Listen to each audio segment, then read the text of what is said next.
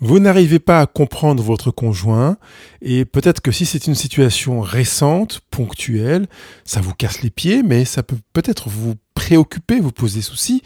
Et par contre, si c'est une situation qui s'est répétée et qui s'est installée depuis plusieurs mois ou plusieurs années, vous avez peut-être le sentiment que votre couple est remis en question, peut-être même en péril.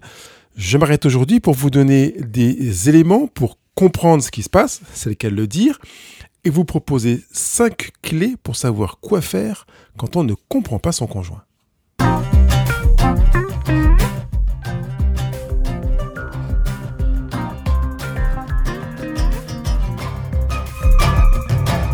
Bonjour. Alors d'abord, avant de m'engager dans le détail de ce sujet, je voudrais commencer par vous dire que ce n'est pas dramatique si vous ne comprenez pas votre conjoint.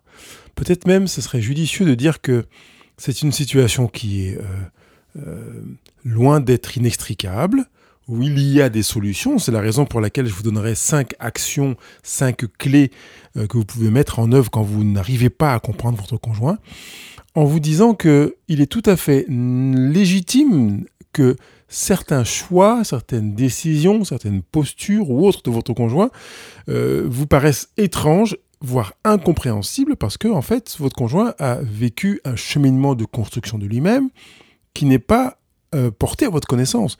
Vous ignorez ce qui l'a amené à adopter tel style de vie, telle croyance, telle tendance, telle sensibilité, et même s'il vous en a parlé, vous n'êtes en connaissance que de l'information. Or, connaître une information peut suffire pour certaines personnes, alors que pour d'autres, cela peut, en fonction du contexte et du sujet, ne pas du tout être utile et aidant.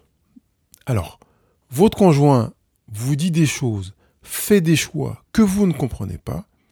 Alors, quelles sont les hypothèses qui peuvent faire que vous n'arrivez pas à le comprendre? Peut-être est-ce parce que sa logique diffère de la vôtre sa manière de raisonner, de penser, et évidemment ses croyances. Et ça m'amène tout de suite au fait que vous avez des valeurs différentes. Ces valeurs sont différentes des vôtres, mais en même temps, j'enfonce une porte ouverte parce que même si on a l'impression que des valeurs sont communes, elles ne le sont pas réellement sur le plan objectif. Vous pouvez avoir la même valeur, mais que cette dernière se décline avec des euh, lectures et des applications vraiment différentes. Par exemple, vous pouvez tous les deux avoir la valeur de la confiance mutuelle. Et vous retrouvez avec un conjoint qui ne vous a pas dit quelque chose et qui fait que pour vous, c'est un manque de confiance s'il ne vous l'a pas dit. Vous pouvez tous les deux avoir la valeur de la générosité euh, et vous rendre compte que la manière dont votre conjoint manifeste sa générosité vous paraît excessive ou bien trop retenue. Voilà, vous pouvez avoir la même valeur, mais dans l'application, constater des différences dans votre manière de gérer les valeurs et ça peut permettre, enfin en tout cas participer au fait qu'il soit difficile de comprendre son conjoint. Peut-être est-ce aussi lié à un attachement considérable à ce que j'appelle le livre de la loi de la vie conjugale. Chacun d'entre nous avons un livre de la loi de la vie conjugale dans lequel, à l'article temps ou à tel autre article, il est écrit que quand on aime son conjoint, on fait ceci. Quand on euh, a confiance ou qu'on respecte son conjoint ou son enfant, on agit comme ça. Ou quand on dit qu'on est ponctuel, on arrive à telle heure, etc. Or, chaque livre de la loi de la vie conjugale appartient à son auteur, à celui qui l'a écrit. Donc forcément, si vous êtes l'auteur, puisque vous êtes vous-même l'auteur de votre livre de la loi de la vie conjugale, vous êtes d'accord avec vous, normalement, a priori. Par conséquent, vous vous attendez à ce que votre conjoint partage le même livre de la loi de la vie conjugale que vous. Or, c'est un leurre, et peut-être que je m'arrêterai dans un autre podcast sur ce sujet-là, parce que vous ne pouvez pas avoir le même livre de la loi de la vie conjugale. Deuxièmement, vous ne pouvez pas vous attendre à ce que votre conjoint vive sous en respectant les articles du livre de la loi de la vie conjugale que vous avez rédigé. Et si c'est difficile pour vous, vous aurez le sentiment que votre conjoint euh, n'est pas logique, que vous n'arrivez pas à comprendre son attitude, son actualité, son raisonnement, ses actions, parce qu'il ne respecte pas, selon vous, votre livre de la loi de la vie conjugale. Peut-être que vous avez le sentiment de ne pas réussir à comprendre votre conjoint parce que vous n'écoutez que ce que vous acceptez. vous n'écoutez que ce pourquoi vous êtes déjà d'accord, ce que vous avez déjà vu ou expérimenté, ce qui, quelque part, euh, montre que vous êtes buté, que vous êtes néophobe, vous avez peur de ce qui est nouveau. Un autre euh, motif qui peut faire que vous avez de la peine à euh, comprendre votre conjoint, ou, que vous n'arrivez pas à le comprendre, c'est un égoïsme manifeste qui se présente chez vous avec un blocage de principe pour tout ce qui ne correspond pas à vous, à votre logique, à votre échelle, à votre lecture du monde, etc. Je m'arrête là dans les exemples, mais vous comprenez que la liste pourrait se poursuivre encore, hein, avec quand même euh, de nombreuses raisons. Euh, mais je voulais quand même les dresser de manière à ce que vous ayez un petit tableau et que vous puissiez commencer à vous demander où est-ce que vous êtes le plus concerné. Un manque de logique, enfin une différence de logique, euh, différence de manière de voir les valeurs, le livre de la vie conjugale, il y a de grandes chances que vous soyez concerné par le livre de la loi de la vie conjugale, comme quasiment tous les couples, je ne connais pas de couple qui ne soit pas concerné par ça, euh, ou l'égoïsme qui bloque. Voilà. Essayez d'identifier déjà ce, que ça peut être, et peut-être des éléments qui ne sont pas présents dans euh, la liste que j'ai dressée ici, en intégrant le fait que vous n'arrivez pas à comprendre votre conjoint est lié à vous. C'est vous qui n'arrivez pas à la comprendre. Alors on pourrait déplacer la responsabilité en disant mais c'est mon conjoint qui n'arrive pas à se faire comprendre par moi. On peut. Seulement, c'est un petit peu excessif dans la mesure où votre conjoint n'est pas censé être un pédagogue, il n'est pas enseignant, et ça fait partie des remarques que je fais pour les enseignants, c'est à dire c'est pas l'élève qui est en échec, c'est l'enseignant qui est en échec dans la mesure où il y a une maîtrise de la connaissance de la part de l'enseignant, une maîtrise de la pédagogie que l'enfant ne peut pas avoir, ce qui le place en tant qu'apprenant en, en pleine dépendance de l'enseignant. Dans une vie conjugale, il n'en est pas question. On n'est pas avec euh, un apprenant et un enseigné. On est sur un pied d'égalité avec deux adultes qui euh, sont euh, dans le respect respectif de la réalité de l'autre. Par conséquent, si je n'arrive pas à comprendre mon conjoint, c'est mon problème. Et c'est la raison pour laquelle dans les cinq clés que je vous donnerai à la fin de ce podcast pour arriver à agir correctement, sainement, avec euh, aide pour comprendre son conjoint, euh, l'action vous incombe à vous. Je ne mettrai rien qui soit dans, entre guillemets, le camp de l'autre. Ce sera des actions que vous aurez à mener pour arriver à gérer cette difficulté à comprendre votre conjoint ou cette impossibilité de parvenir à le comprendre. Alors ça pose aussi une question, c'est est-ce que en couple, on est censé toujours se comprendre? Alors, dans l'univers de Disney, Walt Disney, la réponse est oui. Ça veut dire qu'il y a des conflits, tout ça, mais à la fin, happy ending, on est content, ils se marièrent et eurent beaucoup d'enfants. Mais sur Terre, donc en dehors du monde de Disney ou des bisounours, comme certains aiment dire, eh ben, la réalité fait que le real, le happy ending n'est pas attendu. Et peut-être même, je vais poser une question, est-ce qu'on est censé viser un résultat ou une expérience dans la vie conjugale Me direz-vous les deux? Mais alors quel résultat? Est-ce que quand vous avez commencé à vous fréquenter, à créer votre couple, vous vous êtes mis d'accord en disant moi je veux obtenir tel et tel et tel résultat, c'est la raison pour laquelle je me mets en couple. Non, il y a très peu de chances que vous ayez fait ça et je vous en remercie. Ça veut dire qu'en fait, vous avez souscrit à une expérience en vous engageant dans une vie conjugale.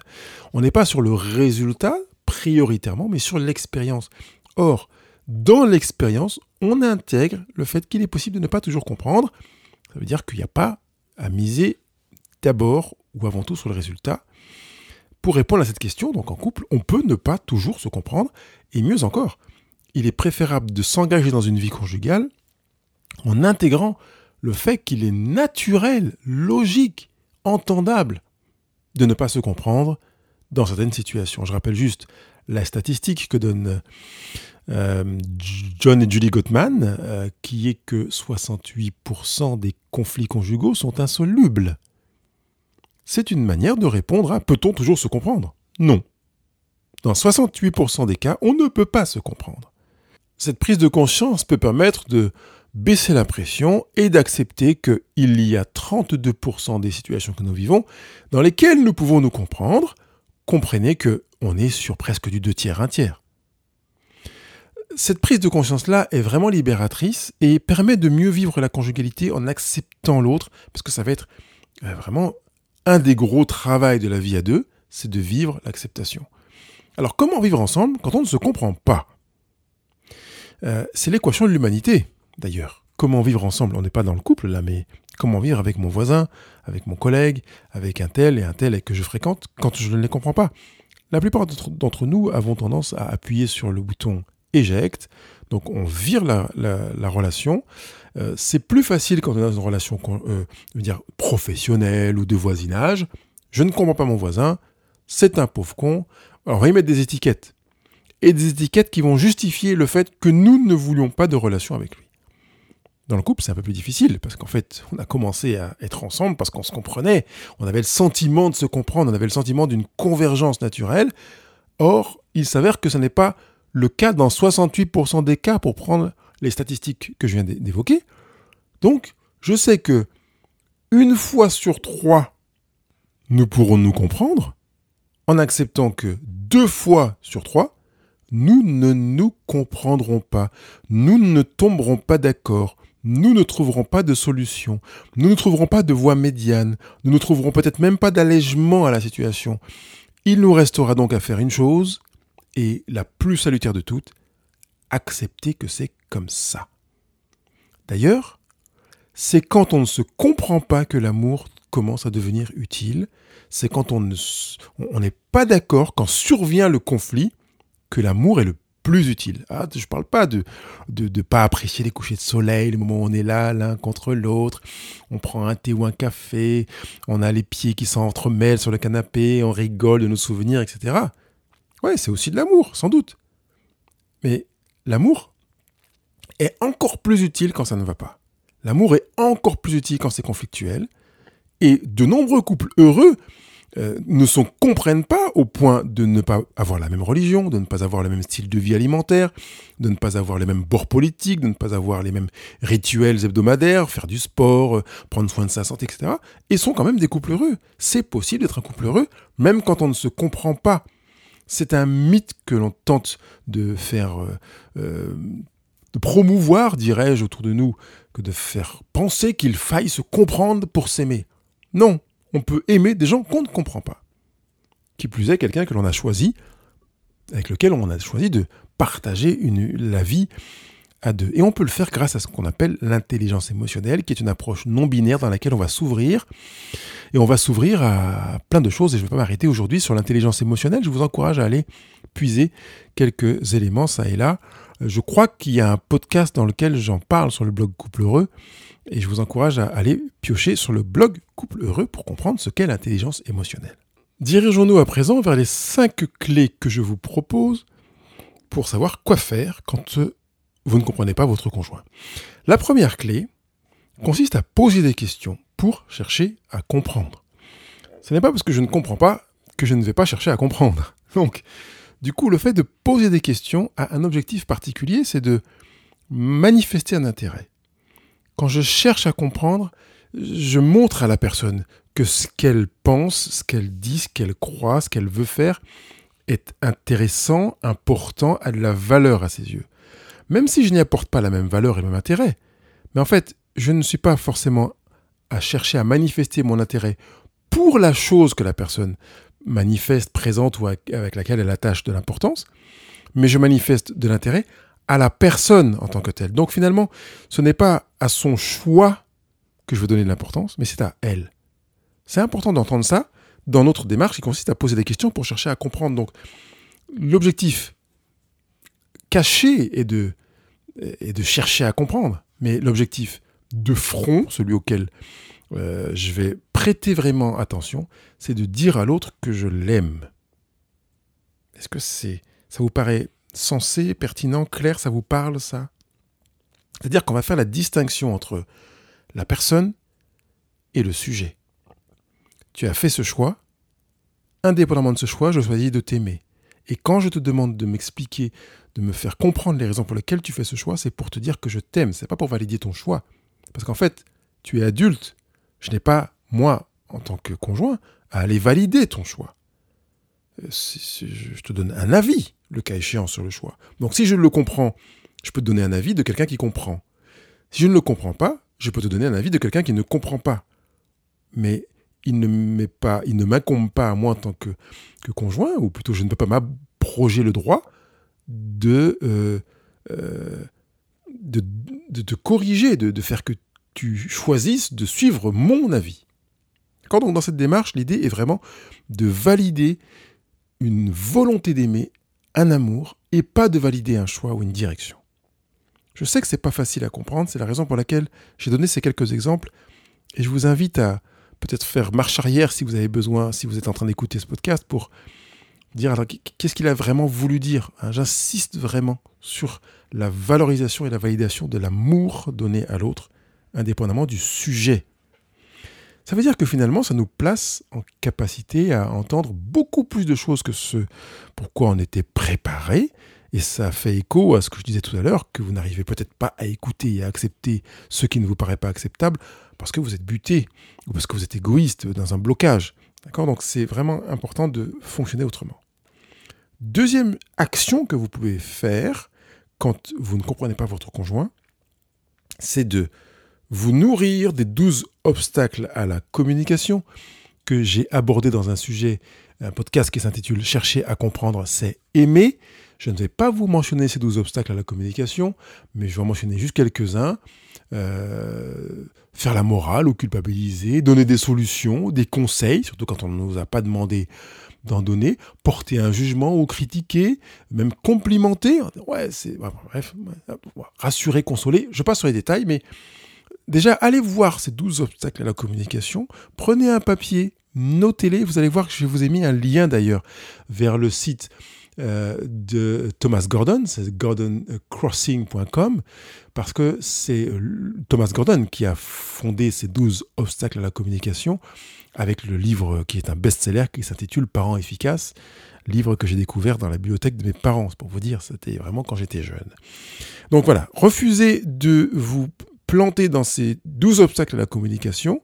Vous ne comprenez pas, ok, euh, acceptez-le, comme on l'a déjà évoqué, pour entendre qu'il est tout à fait entendable de ne pas comprendre la direction prise par son conjoint. Troisième euh, action que je vous propose quand vous ne comprenez pas votre conjoint, c'est d'être authentique. Dites-lui, je ne comprends pas ton choix. Je ne comprends pas pourquoi tu dis ça. Je voudrais comprendre, mais je n'arrive pas à voir pourquoi et ceci et cela. Cette authenticité est également une, marque d'amour. On est vrai, on est soi qu'avec les gens qu'on aime. C'est avec ceux qu'on n'aime pas qu'on retient son avis. Donc ne pensez pas que parce que vous dites je ne comprends pas, ça veut dire je te rejette. D'accord? Euh, Vous pouvez peut-être le formuler en disant écoute, je ne comprends pas ta position, la direction que tu prends. Euh, je, tiens en même temps à te dire à quel point c'est important pour moi d'être là à tes côtés, de continuer à te manifester mon amour et à entendre euh, les raisons pour lesquelles tu choisis ceci, cela. D'accord? Je peux les entendre sans les comprendre. Je peux manifester mon amour sans comprendre. Et, et c'est aussi enrichissant de pouvoir faire cette distinction. Quatrième action que vous pouvez mener, mettre en place quand vous ne comprenez pas votre conjoint, c'est d'accepter de ne pas comprendre. J'ai déjà évoqué avant, mais je vous le mets ici dans l'action parce que je vous donne en fait une sorte d'ordre chronologique de ce que vous pouvez faire. Hein. Poser des questions, éviter les douze pièges à la communication, être authentique. Quatrième chose, accepter de ne pas comprendre sans que ce soit synonyme d'illogisme, de non-sens, euh, de inacceptable, de ridicule. Quelque part, tout ça, ça rentre dans le mot rejet. J'accepte de ne pas comprendre sans te rejeter. J'accepte de ne pas comprendre sans rejeter ton choix. Donc vous avez marqué que je fais la distinction entre le conjoint sans te rejeter et rejeter ton choix, la direction ou l'action qui a été faite. Euh, cette capacité à intégrer ces deux éléments-là, c'est une approche inclusive euh, permettent vraiment, encore une fois, de manifester de l'amour, euh, parce que un des facteurs relatifs à l'amour, c'est la capacité d'acceptation, et d'acceptation quand on n'est pas d'accord, parce que c'est très facile d'aimer les gens euh, qui sont d'accord avec nous. C'est plus difficile d'aimer ceux qui ne sont pas d'accord avec nous. Et comme je l'ai dit tout à l'heure, c'est là que commence le véritable amour. Je t'aime indépendamment de ce que tu fais. Je t'aime sans prendre en considération ce que tu dis. Je t'aime parce que moi, ça ne dépend pas de toi en fait. L'amour que j'ai pour toi ne dépend pas de toi. Dans la conjugalité, euh, c'est un peu différent parce qu'on a choisi son conjoint et on l'a choisi parce qu'il nous plaisait. Donc euh, dire que l'amour qu'on lui porte ne dépend pas de lui est assez difficile parce que là on touche à ce qu'on appelle l'amour inconditionnel ou l'amour véritable. Mais j'entends bien que compte tenu du fait qu'on a choisi son conjoint parce qu'il nous plaisait, on peut quand même travailler à euh, manifester une volonté d'acceptation même dans des situations ou dans des directions qui euh, ne correspondent pas à ce que l'on aurait voulu faire. La cinquième action que je vous propose, euh, qui paraît tout à fait évidente et légitime, qui est la dernière d'ailleurs, c'est d'intégrer le choix de l'autre dans votre propre vie.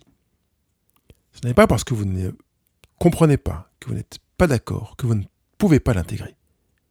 Vous pouvez tout à fait intégrer ce que vous ne comprenez pas ou ce pourquoi vous n'êtes pas d'accord, sauf si et seulement sauf si ce qui est proposé là est contraire à vos valeurs. Parce qu'en fait, vous allez vous opposer à vous-même. En même temps, je voudrais nous alerter sur la notion de valeur parce que on n'est pas forcément au clair sur la notion de valeur et qu'on a parfois une tendance à confondre ses valeurs avec son avis. Non, pour moi, c'est vraiment important, ceci et cela. Donc, du coup, je ne peux pas accepter qu'il fasse ceci ou cela. Non, pas forcément. Hein. Alors, euh, je pourrais d'ailleurs prendre quelques exemples pour euh, illustrer ce, point et peut-être même le point d'avant, accepter de comprendre sans rejeter. Euh, je vais prendre l'exemple d'un conjoint qui dit Je veux quitter mon emploi même s'il me paye bien et qu'il me plaît.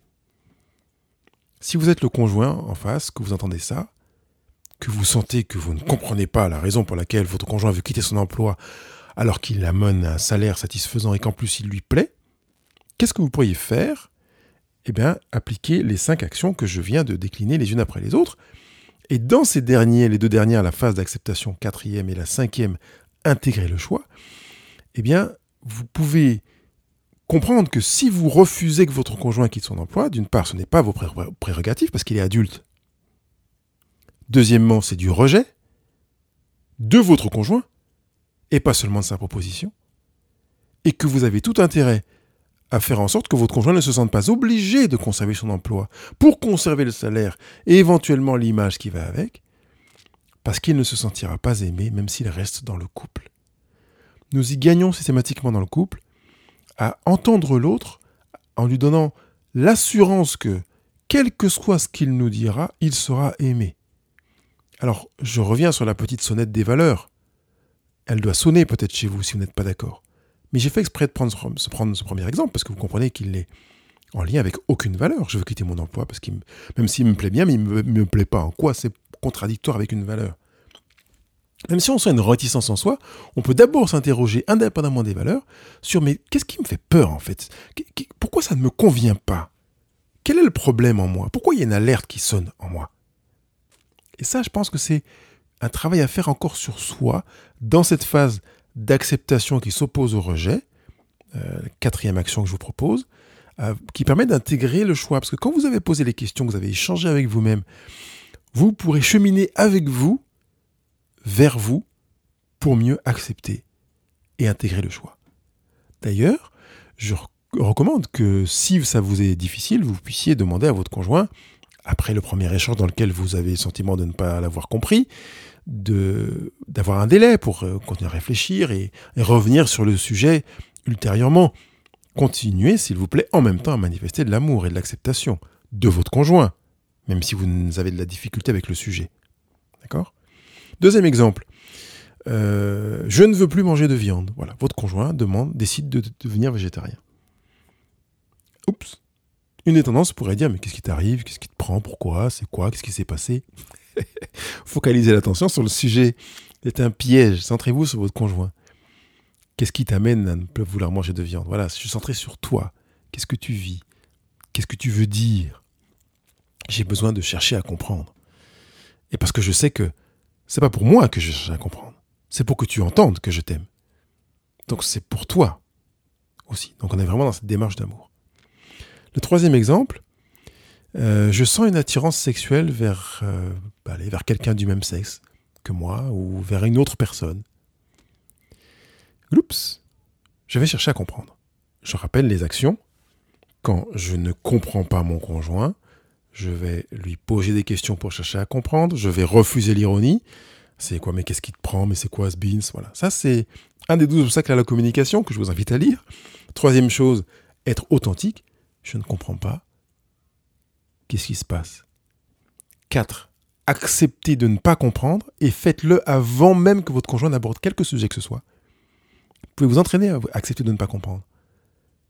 Acceptez de ne pas comprendre en vous entraînant à ne pas rejeter ce que vous dit votre conjoint, par principe, et à ne pas rejeter votre conjoint en même temps. Et enfin, à vous préparer à intégrer des choix qui sont contraires à ce que vous auriez fait naturellement, et même, ben, c'est la question maintenant, accepter des choix qui sont contraires à vos valeurs? Oui ou non?